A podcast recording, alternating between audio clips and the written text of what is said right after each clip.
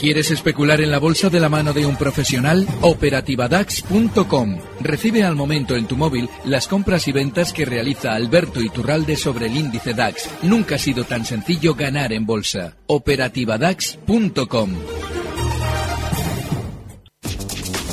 Tiempo real.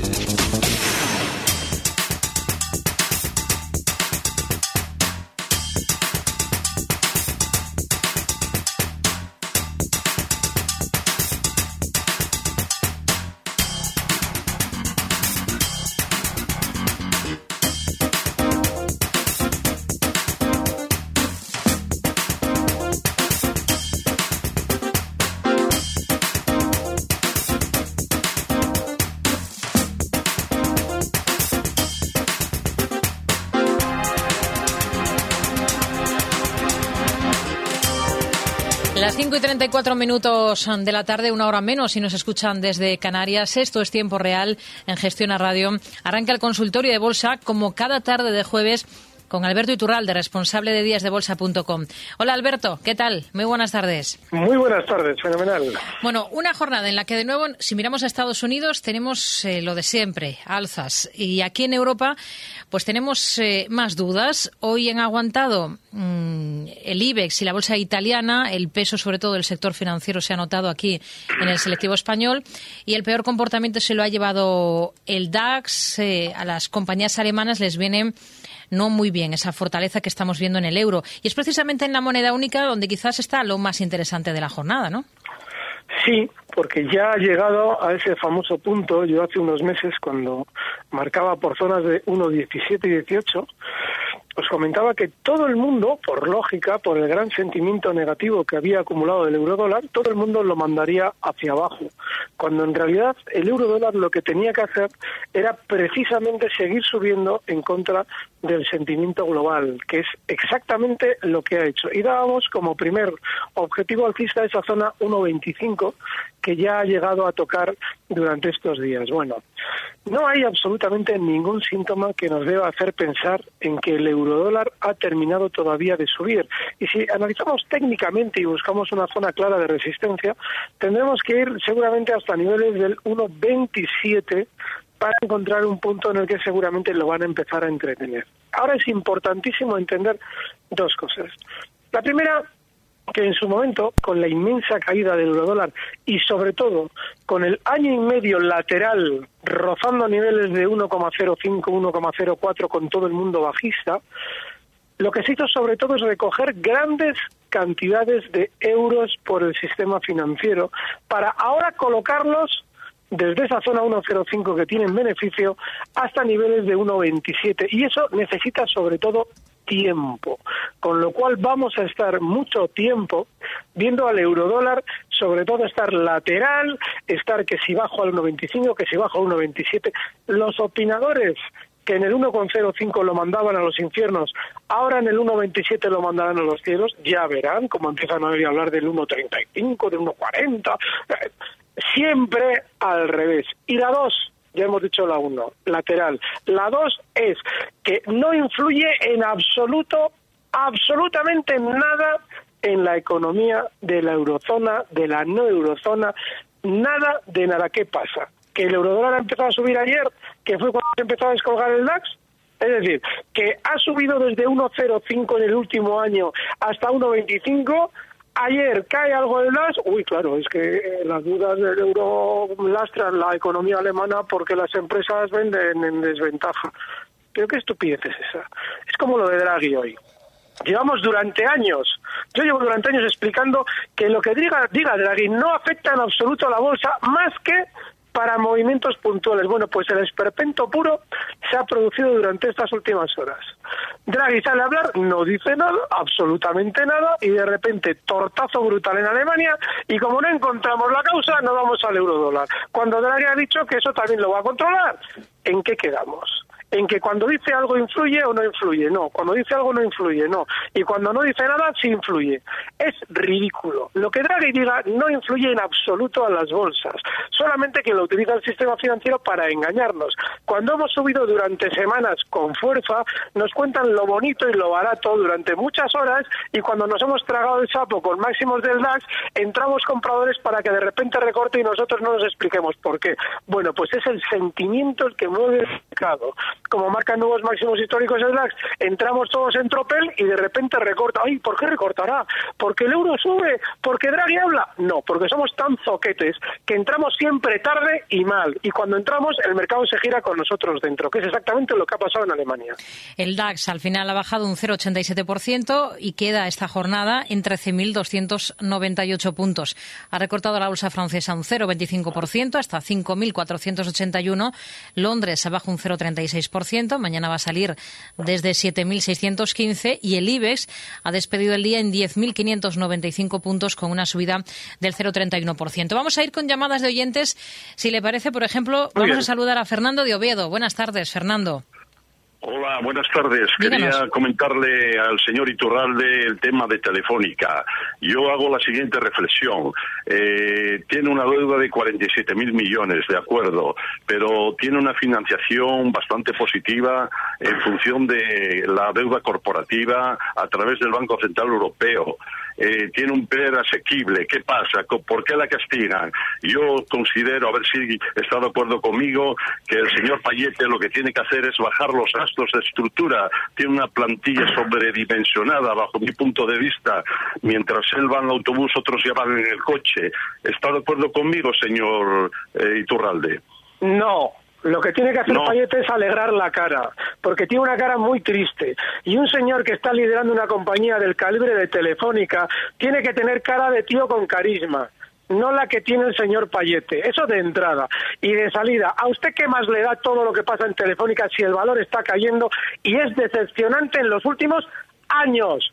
Telefónica está cotizando muy por debajo del nivel 12.35 que tras splits, perdón, tras dividendos desde el año 2000, 12.35, ahora descuenta en los 8.41, estamos hablando del año 2018, está cotizando ni más ni menos que un eh, se lo voy a decir ahora mismo el porcentaje, un 34% por debajo. ¿Qué más le da a usted todo ese rollo de las financiaciones, de los gastos? ¿Qué está haciendo el precio? Nada. ¿Qué hacemos pendientes de Telefónica? El indio.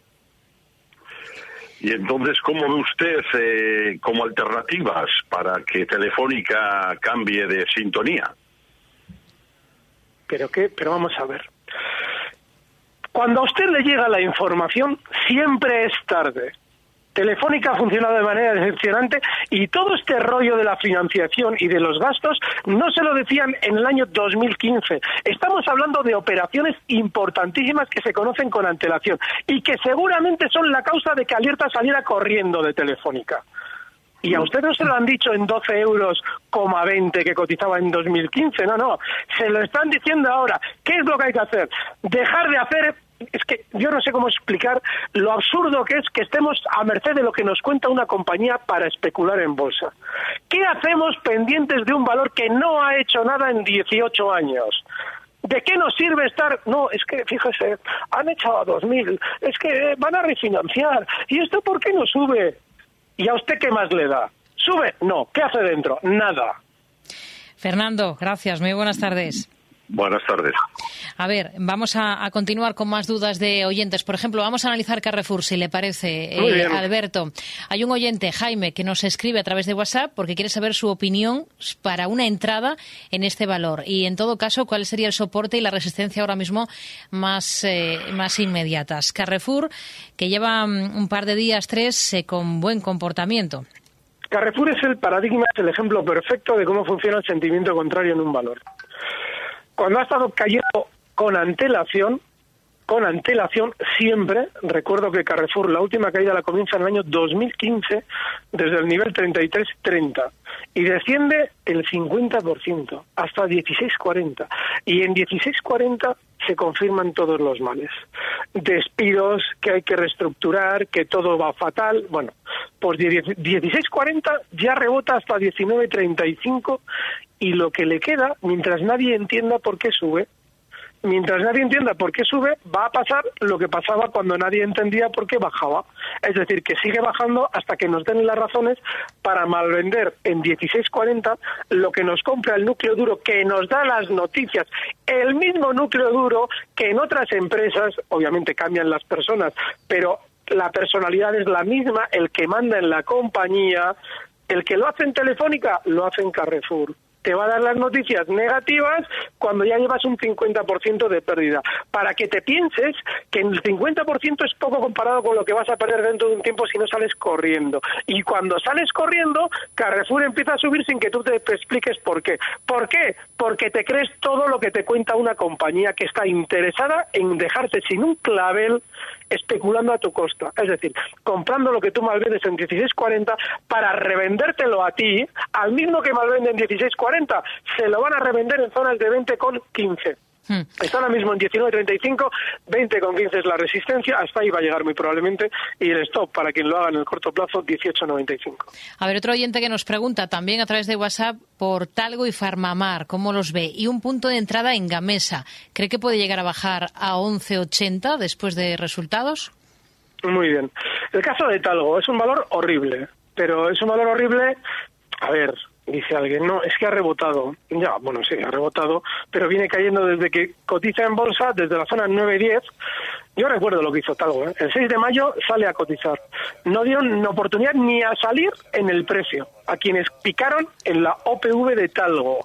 Desde 9-10 ha llegado a marcar unos mínimos en 3.32. Y eso no crean ustedes que tardó mucho en hacerlo. Ni más ni menos que un año y un mes en descender ese casi bueno, sin casi 70%. Bueno, pues nada, desde entonces penando lateral sin ningún tipo de fundamento. Y ahora ha realizado un rebote, pues fíjese, rebote y qué. No hay que estar en talgo ni en valores que estén funcionando peor que el resto del mercado. Farmamar, vamos. No sé, yo es que ese tipo de valores, no sé, yo me he desgañitado a explicar que cada vez que nos dan una buena noticia, el valor siempre va a descender. En la última ocasión, ni más ni menos que desde los 4.30, salía no sé qué directivo de la compañía a decirnos que iban a cumplir su plan de negocios, no sé qué historias nos contaba por YouTube, una cosa súper ridícula en la que se veía claramente que este responsable de la compañía quería aparecer en público para conseguir que la gente comprase títulos de Farmamar en 4.30 y ahora ya está habiendo caído hasta zonas de 1,50 y con el rebotito de estos días a 1,81. Y alguien nos dice, es buen momento para entrar en Farmamar. Pues yo qué sé. Lo que no es, no existe un buen momento para entrar en Farmamar. No hay que entrar en valores que estén funcionando tan mal. La ludopatía hay que dejarla en la mesilla de noche cada vez que nos levantamos a especular en bolsa. Farmamar no es más que ludopatía, como lo es también Gamesa. ¿Qué pasa? Que ahora de repente nos sorprende ver a Gamesa recortar en los dos últimos días, pues no lo sé, pero esto por visto por encima somos un 6-7%. No, es marca de la casa. ¿Qué andamos haciendo línea en un valor que no hace más de 7-8 meses recorta desde el nivel 21, 21, ¿eh? en muy pocas semanas hasta el 12. Y ojo, con esto, todo esto con una junta de accionistas en las que sale, esto es buenísimo, el responsable alemán que colocó Siemens en la mesa diciéndonos que todo iba de maravilla. Joder, pues si llega a ir mal, claro, ¿qué pasa? Que no les interesaba a ellos que ustedes aplicasen stocks y que seguimos pendientes de Gamesa, ¿no? Es decir, no aprendemos. Miren, yo estoy convencido de que un analista tiene que analizar, pero yo no me voy a limitar a decirles lo que ustedes ya ven en un gráfico. Yo necesito de alguna manera sentir que ayudo a formarse al especulador. Y si yo a usted le hablo lo más mínimamente bien de valores como Gamesa, como Farmamar, como Talgo, no les estoy ayudando a formarse. No hay que estar en precios de ese tipo. A ver, agenda para mañana y enseguida continuamos resolviendo dudas de nuestros oyentes y resolviendo, por ejemplo, la que nos plantea Eduardo de Sevilla, que creo que ya le tenemos al otro lado del teléfono. Eduardo, muy buenas tardes. Sí, buenas tardes. Díganos, caballero. Para, para consultar con el señor Iturralbe qué le parece entrar o no eh, y si es momento de Endesa y Banquinte. A ver qué le parece y me aconseja. Muchas gracias. Gracias, muy buenas tardes. Después de ver qué tenemos en la agenda, Alberto, analizamos estos dos eh, valores en tiempo real. Perfecto.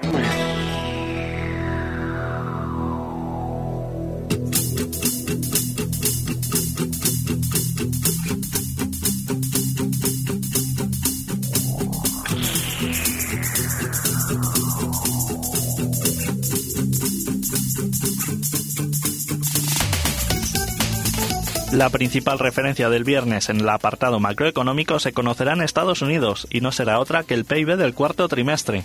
Además, se conocerán los pedidos de bienes duraderos de diciembre. En España, el Instituto Nacional de Estadística publicará el índice de cifra de negocio empresarial de noviembre, mientras que el Banco de España sacará a la luz los datos de billetes y monedas y de depósitos de diciembre. A escala europea, Eurostat dará a conocer las cuentas de los hogares del tercer trimestre de la eurozona mientras que en Francia saldrán a la luz la confianza del consumidor de enero y la encuesta de negocios del mismo mes. La principal referencia en Europa será, no obstante, el PIB del cuarto trimestre de Reino Unido. Para entonces, en Japón se conocerá el IPC de diciembre. Colgate Palmolive y Honeywell presentarán sus resultados trimestrales en una jornada en que la bolsa de Sydney estará cerrada por festivo. Seguimos en tiempo real en nuestro consultorio de bolsa con Alberto Iturralde, responsable de díasdebolsa.com. Endesa y Bankinter para entrar. Alberto. Para entrar. Bankinter, lo hemos explicado en 100.000 ocasiones, es el único valor entre los bancos españoles que merece la pena por tener una tendencia alcista clara en el largo plazo. Clarísima. Claro, estas semanas atrás me preguntaban por la y digo, no, no, como un cohete. Muy bien, es un valor que hay que entrar y que hay que estar dentro. Estoy hablando de niveles de 8.30.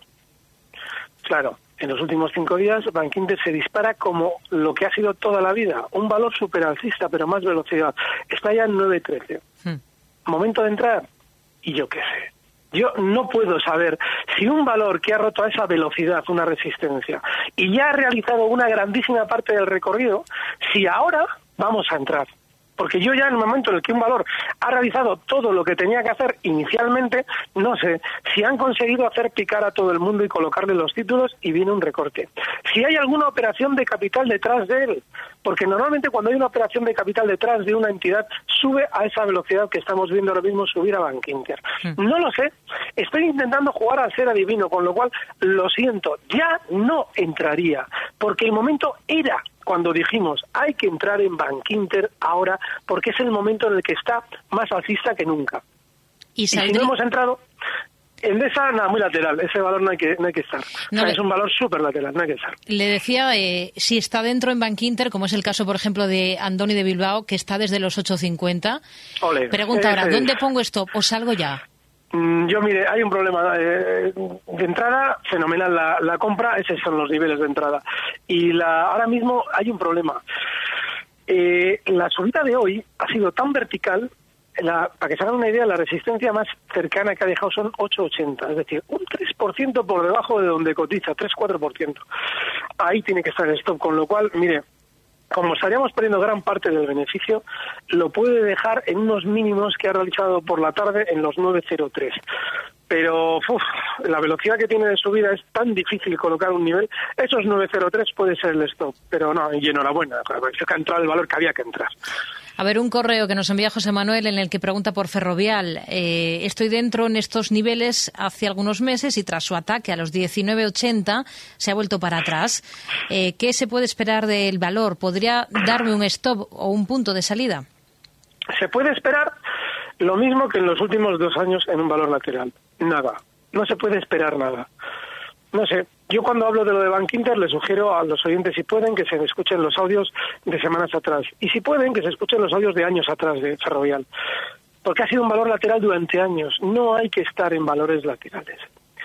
Ferrovial dentro de ese movimiento, grandísimo movimiento lateral, data ese movimiento desde el año 2015. Tiene una zona clave sobre la que ha pivotado el precio dentro de todo ese aburrimiento que ha habido en el valor, que son mm. los 17,75. Por debajo no hay que estar, están 18,50 y no hay que estar en Ferrovial. Marcos de Barcelona, muy buenas tardes. Gracias por llamarme. Señor Iturralde, la mayoría de analistas están alcistas con la bolsa de la eurozona diciendo que lleva un retraso frente a Estados Unidos. También no se lo crea. Bueno, no, no, espere, espere, le hago la pregunta. Eh, también dicen que Estados Unidos está en un ciclo muy fuerte que podría superar, ya lleva nueve años. Muy bien, ante tanto optimismo, mi pregunta es, según la teoría de usted, que nos quieren engañar, y de hecho se ha constatado muchas veces, mi pregunta es la siguiente. ¿Quiere decir esto que se está preparando una caída fuerte de las bolsas aquí y en el otro lado? Gracias. Vale. La pregunta está muy bien formulada por una razón. Cuando se habla de Estados Unidos, eh, hay que tener en cuenta que todos los movimientos alcistas, todos, en los que hay información positiva, se van a, probablemente van a producir un giro a la baja y una caída proporcional. El problema es que no debemos nunca anticipar desde dónde. Es decir, nosotros no sabemos hasta dónde va a subir la bolsa americana antes de ver un recorte de la consideración que él describe, que yo estoy de acuerdo con él. ¿Por qué no podemos anticipar nada? Porque todavía existen muchos síntomas de que no se va a girar de manera inmediata. Y yo llevo insistiendo meses. Mientras el VIX siga tan tranquilo, no puede haber un giro consistente en Estados Unidos. De hecho, aunque tengamos recortes en Europa, pues lo más normal es que tampoco sean recortes muy profundos, precisamente porque en Estados Unidos todavía no han empezado a asustar. Con lo cual, sí, sobre el papel lo que él plantea, muy bien. Seguramente anticipa el sentimiento positivo que de alguna manera se transmite con esa especie de sensación de bonanza y subidas, está anticipando que va a haber un recorte importante. Ahora, ¿y a usted de qué le sirve? Si no tenemos todavía ningún síntoma de que eso se vaya a producir tal que ya. Así es que, ojo, hay que ir en ese sentido índice por índice. Por ejemplo, el DAX alemán ha comenzado a tener una volatilidad durante estos días enorme. ¿Eso qué está anticipando? Pues que seguramente, seguramente vamos a tener información positiva en Europa vía acuerdos en Alemania, lo que sea.